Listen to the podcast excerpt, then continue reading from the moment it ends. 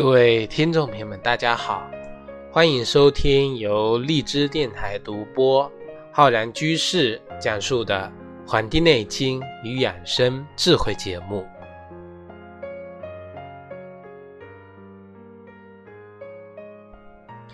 每次节目一开始啊，都是这么经典的一句开场白啊，我每次都重复的说这句话。其实有时候我们会想想，我们现在的这个物质生活呀。啊，不断的提升，很多人的这种欲望呢，阀值也不断的提高，心灵呢，难免会觉得浮躁也好，空虚也好，这其实呢，都是我们面对社会的发展啊，出现了一些很正常的事情，时代所致啊，我们不必过于的去贬低说什么这个时分啊，这个日下世风日下，也不必呢，搞得自己呢。这种烦乱不堪，把自己呀每一次做好，把自己的每件事情做好啊，看好当下，专注其真，自然呢会少一些这些风气的影响，也会呢少很多风言风语的干扰。所以说我们啊会一直觉得呀，我们现代的很多这种大多数人啊，跟古代的这种高官弟子都差不多，有了钱。啊，有了时间的闲暇呢，整天呢都想找一些乐趣，找一些乐趣。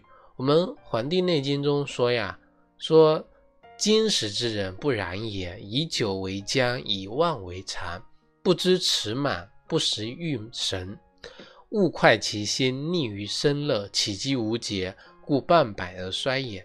其实我们对比一下，发现一个很神奇的事情，就是说。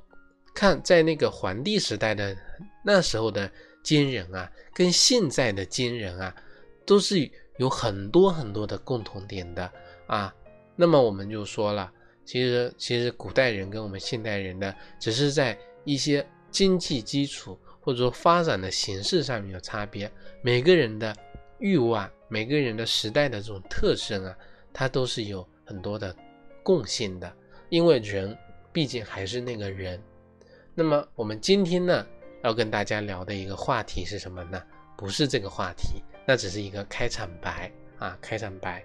那么我们以前啊，跟大家讲过一句话，说啊，中医把很多的这种啊万事万物呢都能够入药啊，因为每一件东西它都有解解或者说深刻另外一种东西它的这种属性，所以说万事万物都有它的深刻的原理在里面。我们今天呢，要跟大家分享的是一种比较神奇的这种药材，它的特征呢是石头啊，是石头啊。我们会发现，哎，石头竟然也能够治病，这个真的是非常神奇的啊，非常神奇的。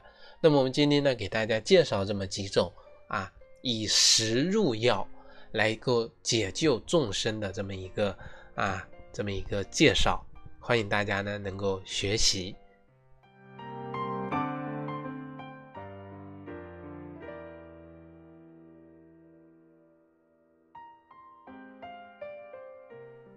那么第一种石头啊，叫朱砂。朱砂可能大家可能有听说过，有没听说过的。如果有的人一想起朱砂呢，可能会想到跟那个驱邪、辟邪这个联系在一起啊。因为我们可能小的时候看一些小说，或者说看电视剧的时候呢，这个道士啊，啊一些神婆呢，用那个朱砂来画符啊，给大家留下了很深刻的印象。啊，其实这个朱砂它的用途啊范围很广，比如说啊，但是我们都知道，如果现在有学习这种现代科学的话啊，朱砂学名叫什么？叫硫化汞啊，硫化汞。其实朱砂还有其他的别名，叫沉砂，叫这个什么丹砂啊，用这种沉砂的红色粉末呢，调成这个红墨水啊，来书写东西的批文啊，我们称之为什么？叫朱批啊。这个朱批的意思由来就是这个天子顶批状元啊，这个以前这以前这个黄榜啊揭晓的时候啊，那么用这个朱批来顶批状元，就是用的这个。那么朱批啊是很好的这种啊，刚才说的这种书写啊，红墨红墨水书写的或者说画画用的这种颜料啊，从很早以前这种叫什么八宝印泥呀，就可以啊略尽一斑啊略尽一斑。还有呢，就是我们常见的这种朱砂的这种手链啊，像这种啊首饰品啊，我们现在有的流行的挂在手上的，因为说这个有这个辟邪驱邪的这缘故，也有取它呢啊这个药用之意来用的。其实我们朱砂这个词啊，在我们那个中药学里面有记载，它的作用叫做是甘凉有毒。入心经，能够安神镇惊、明目解毒的这个作用啊。那么这个呢，朱砂甘凉之物，甘凉之物有一点小毒，如入我们的心经啊。一般拿它用啊，我们知道它是不可以用来这个煎煮的啊，煎煮的只可以把它这个啊磨成啊做成这种丸剂是啊。丸剂、散剂啊，以这个什么朱砂为一，禁忌这个火断，什么意思呢？就是不能啊，这个火这个用火去烧这个朱砂，因为这个朱砂遇到火之后呢，容易变成什么水银。我们知道水银是有剧毒的啊，硫化汞那个水银就是这个汞啊。那么除此之外呢，这个朱砂呢外用，对于一些我们的皮肤病啊有很好的治疗的效果。我们这里讲的这又是中毒又是解毒，那么可能大家会听得云里雾里啊，迷迷糊糊不知所云。那么今日我们就给大家介绍一味这个中神药吧，啊，中成药，让大家来理解一下这个朱砂它的这种安神镇静的作用。那么这个药呢叫什么？叫朱砂安神丸啊，朱砂安神丸，朱砂安神丸啊，是我们这个非常有名的这个。补土派的啊，补土派的这个大家叫李东垣先生，他创制的一个方剂。这个方剂呢，它主治的是我们的心火亢盛啊，心火亢盛。因为我们讲这个朱砂是入我们什么经啊？这个心经的啊，心经的。对于这种阴血不足导致的失明啊，有非常好的治疗作用。如果我们日常生活中啊啊，照照镜子看到自己的舌尖呢。舌尖处啊有这个小红点，而且心中呢烦闷、烦躁、难以入睡的啦。那么有时候呢会觉得心心里啊砰砰跳，跳得很快，自己控制都控制不住的。那么在这个情况下呢，我们就可以通过医生、医师的指导啊，药师的指导去买一些这种朱砂安神丸来服用，来起到呢镇定安神这个作用。但是呢又不能久服。啊，能够呢药到啊病除啊，那么就可以收了。这个是我们讲的这个朱砂，它起到的这个安神镇惊啊、明目解毒这个作用。这个是第一种石头，第一种石头。第二个石头叫石决明，石决明这个名字听过去非常好听。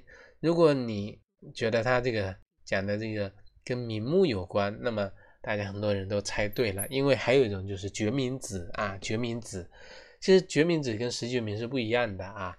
石决明啊是这个鲍鱼的贝壳，鲍鱼的贝壳以这个九孔决明最为珍贵，就那个这个鲍鱼的这个壳上面啊有这个一个个小孔啊，以这个九孔决明最为珍贵。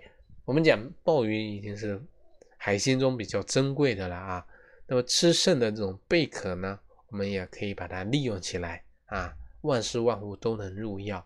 这个肾的这个贝壳呢，也能够入药。石决明入药的成分啊，分为这种生跟断这两种。什么是生？什么是断呢？生生石决明主要就是把这个吃剩的这个贝壳啊，直接洗干净、晒干了，把它敲成碎块啊，敲成碎块。这个是生的石决明。锻石决明，我们讲的这个锻就是用火去烧锻造嘛，那么就是要把这个石决明呢，嗯，洗刷干净的这个之后呢，放这个炉火上面，或者放在这个啊干锅上面啊去锻烧。那么内服的这个锻制呢，这个它什么样子呢？变成这个灰白色的时候，外用呢把它锻烧成这个白色啊，两种颜色不一样的。那么把它取出来之后啊，放凉啊，凉了之后呢，把它碾碎，这样子呢就成为了我们的断石决明。所以说，我们不同的这个药方上面啊，有这个不同的名称啊，这个生地黄、熟地黄啊，这个我们讲的这个生石决明、断石决明，以及各种各样的这个名称啊，它都有它的必要的程序。用错了之后啊，那么可能这个药方呢，它就废了啊，这个效果呢也就打了折扣了啊。所以说，一定要按照这个药方啊。上面的要求不可马虎，不可马虎啊！对于石决明来说呢，它这个性味甘凉，入我们的肝，入我们的肾间，能够起到啊平肝清阳、清肝明目的作用。但是呢，我们讲生决明啊，生石决明跟断石决明啊，它还是在功效上面有略微的不同的啊。生石决明偏向于啊平肝清阳。而这个断石决明呢，降低了它的这个，因为断着过，减减轻了它的这种形寒之性啊，因为这个是海海里面的东西啊，形寒之性呢，用过断断着之后呢，断烧之后呢，减轻了，反而能够增强它的这种固摄、收敛、明目的这种作用，跟这个牡蛎啊，倒有点相像了啊，能够呢固摄、收敛它的一个作用。因此呢，生跟断这两者呢不一样的啊，要区分清楚。这是我们跟大家分享的第二种以食入药的啊这个食物，这个中药啊中药。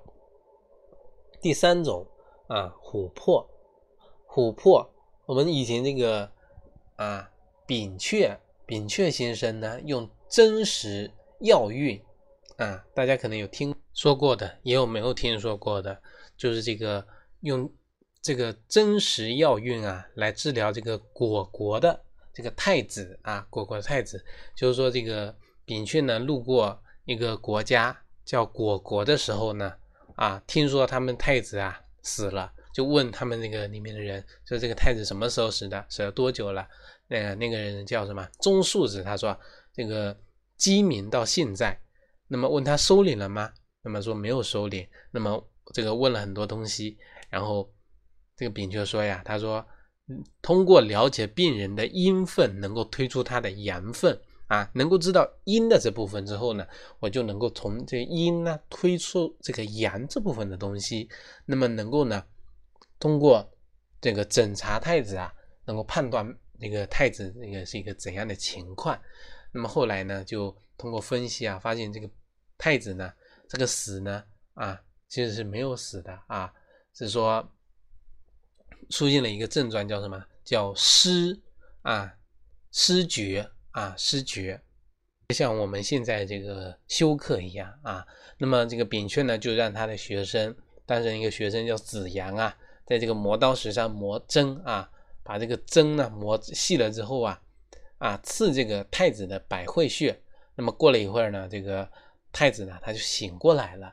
那么又用这个叫学生用这个鲍啊，用这个五分的这个运药啊，用这个八减之剂呢一起来煮。那么将这个药呢来回的这个敷在他这个太子的两个肋下，不久之后呢，太子就可以站起来走动了。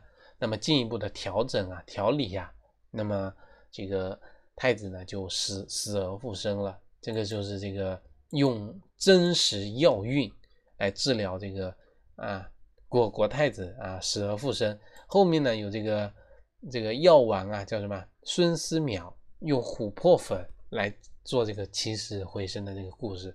所以说说这个唐代的医生啊啊孙思邈行医的途中呢遇到一个产妇出殡，嗯产妇出殡，那么看到这个棺木中啊流血。啊，流出鲜血，那么断定啊，这个人还是有救的。